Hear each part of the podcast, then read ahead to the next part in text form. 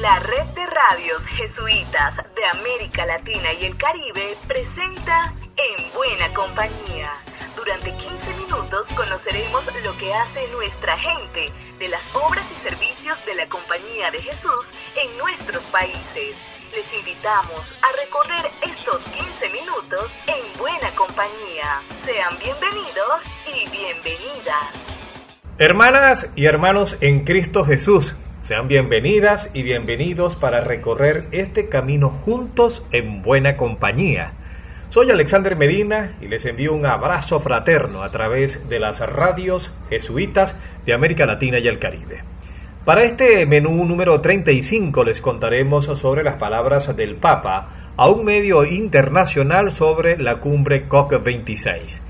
También sobre este tema nos llega una reflexión del grupo de homólogos de ecología integral de la CEPAL.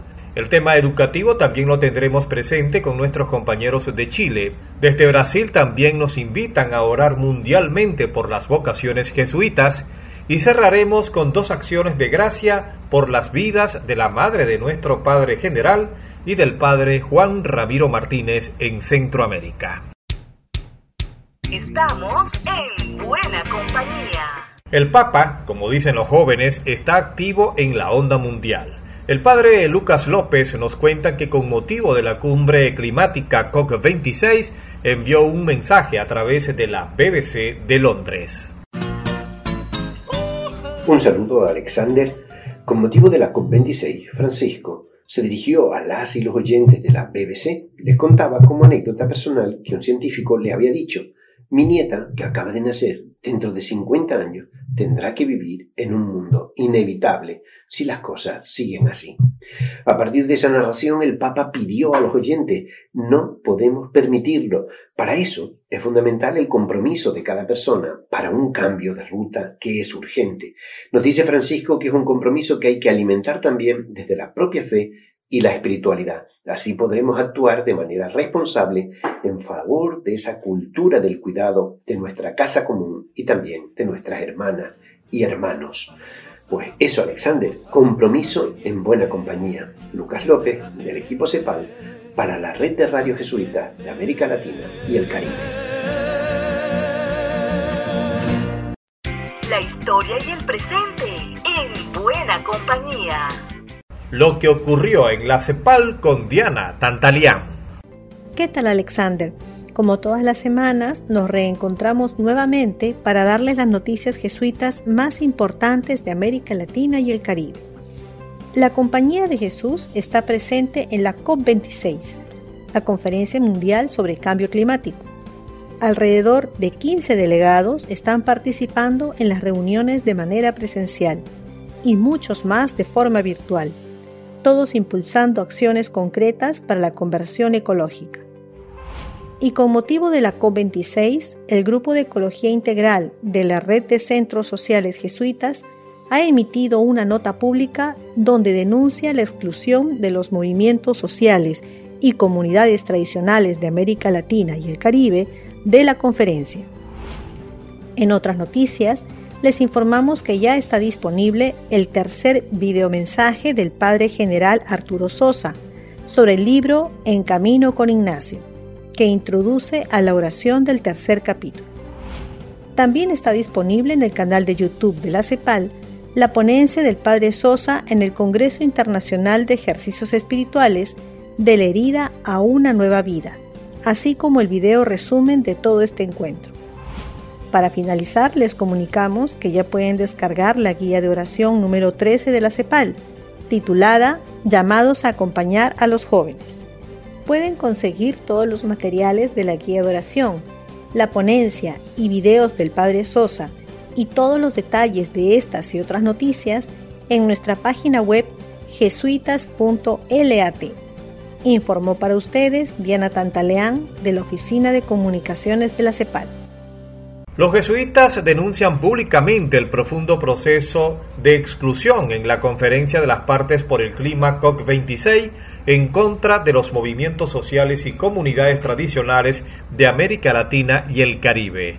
Luis Lacerda, de la Red de Ecología Integral de la CEPAL, nos comenta. Y a lo largo de este percorrido de 8 a 9 meses nos demos cuenta del desafío y la dificultad que tendríamos y que encontrábamos en participar de las estructuras oficiales de esta conferencia y hacer con que las voces de la gente, de los pueblos, de los territorios fueran efectivamente elevadas en consideración. Así que una vez más, como en los años anteriores, se trazó una estrategia por parte de estos organizadores de la conferencia de llamar uno o dos representantes de los movimientos sociales que sean expoentes en sus países, pero de verdad no fue hecha una escuta y un diálogo desde las bases del movimiento de manera participativa. Y de esta forma nos toca denunciar estos procesos que se dicen democráticos y globales, pero escuchan solo una parte de las voces y principalmente la parte de los gobernantes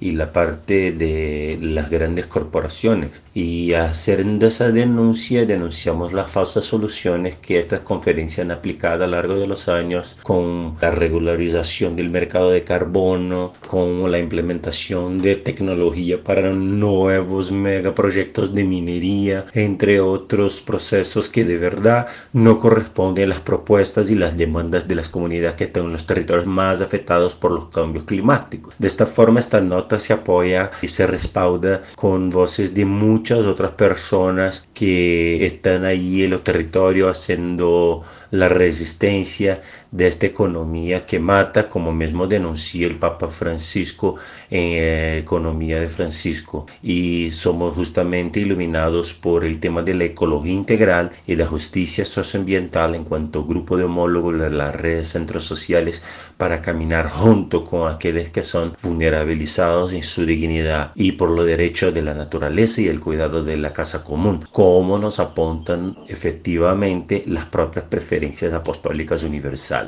En Brasil, el padre Marcos Benicio Souza, coordinador del plan de candidatos del noviciado, nos habla sobre el Día Mundial de Oración por las Vocaciones Jesuitas. Celebrar la Jornada Mundial de Oración por las Vocaciones Jesuitas en el año ignaciano es una buena oportunidad para reavivar una cultura de promoción vocacional. La gracia de la vocación, como dice el padre Nadal, forma parte de nuestra identidad ignaciana. Hoy podemos decir que las preferencias apostólicas universales, ante todo, han sido uma resposta vocacional, pois em elas respondemos à chamada que Deus nos hace, amar e servir la humanidade e la criação. De maneira especial, a preferência apostólica acompanhar os jovens na criação de um futuro esperançador ha iluminado nossa ação de animação vocacional em la província de Brasil por meio do programa Magis Brasil, que articula uma relação profunda entre juventude e vocação. A resposta a esta chamada vocacional se dá principalmente em la acolhida do dom de la vocação. Com isso é fundamental despertar, ou seja, abrir-se às surpresas de Deus e acompanhar, educando a sensibilidade de nossas juventudes. A sensibilidade espiritual, humana, eclesial, social. Todas essas sensibilidades apontam hacia uma sensibilidade vocacional de la que se despliega uma cultura vocacional revelada em nossa vida missão e que se concreta em los grupos de acompanhamento vocacional ignacianos e el plan de candidatos a la Compañía de Jesús. Ingrid Rederer nos cuenta desde Chile la buena nueva de la ampliación de un colegio jesuita, ahora 100% gratuito. Con gran alegría compartimos las buenas noticias desde el área de educación escolar de la provincia chilena de la Compañía de Jesús. Se trata de la bendición e inauguración de las nuevas instalaciones del Colegio José Antonio Lecaros, proyecto que fue posible gracias al aporte solidario de los demás colegios jesuitas, a través del Fondo Educacional Alonso Valle. El proyecto considera obras en el tercer y cuarto piso, permitiendo desarrollar procesos formativos novedosos con espacios dedicados para talleres de estudiantes y una futura renovación de la biblioteca. Asimismo, la ampliación permitirá ir dotando de mejores condiciones a los docentes del establecimiento, con una sala de profesores de mayor capacidad. En la ceremonia se contó con la presencia de la comunidad educativa del Colegio José Antonio Lecaros, la Red Educacional Ignaciana, el provincial Padre Gabriel Roblero, el delegado para la educación escolar Padre Juan Cristóbal García Huidobro, el director ejecutivo de la Fundación Loyola Guillermo Richards, la directora Claudia Fábrega y el capellán y director académico del colegio Padre Juan Salazar.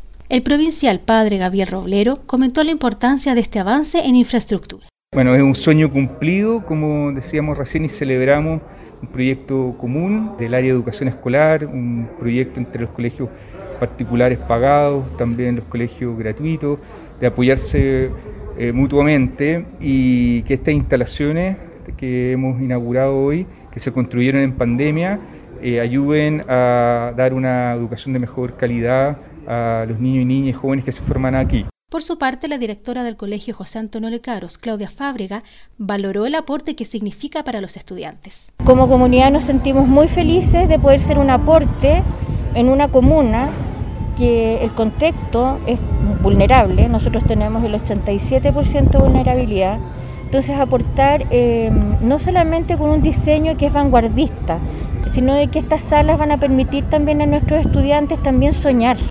Desde la provincia chilena de la Compañía de Jesús informó Ingrid Rieder. La agenda de la semana en la voz de Tiffany Treco. La Red Jesuita con Migrantes de América Latina y el Caribe está promocionando su nueva campaña Otro Paso Más por el Día Internacional de las Personas Migrantes a celebrarse el 18 de diciembre. Esta campaña ya se está dando a conocer y todos estamos llamados a participar. Pueden enterarse de más detalles en nuestra web jesuitas.lat.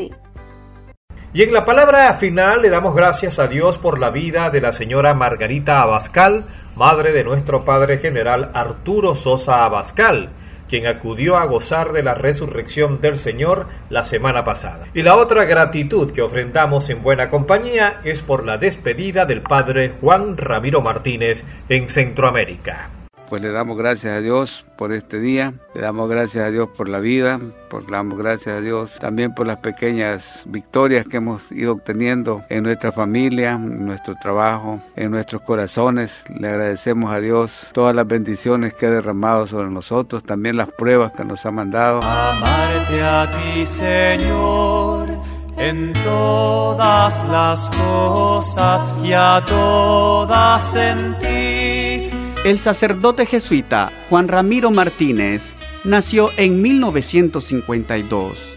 Hijo de campesinos, desde muy joven a los 18 años, era celebrador de la palabra de Dios en Guaymitas, una comunidad a 14 kilómetros de la ciudad del Progreso, en Honduras. Entró primero en el seminario mayor y posteriormente, tras estudiar filosofía, pidió entrar en la compañía de Jesús. Entre los que le conocían allá en Honduras, no hubo ninguna duda de que sería un magnífico jesuita. Su buen humor, su cercanía humana, lo hicieron muy querido de todos los que le conocieron.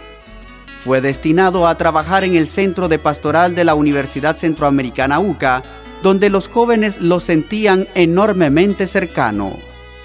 Pasó al reino de Dios el martes 2 de noviembre de 2021 mientras participaba en una misión de los jesuitas de Centroamérica en El Salvador. Por sus acciones siempre se hizo querer. Su buen humor le hacían amigo de todos y todas por donde llegaba. Descanse en paz el Padre Ramiro. Tengo alma misionera. Será hasta la próxima y seguimos en buena compañía. Será una nueva ocasión en la que nos volveremos a encontrar en Buena Compañía, una producción de la red de radios jesuitas de América Latina y el Caribe.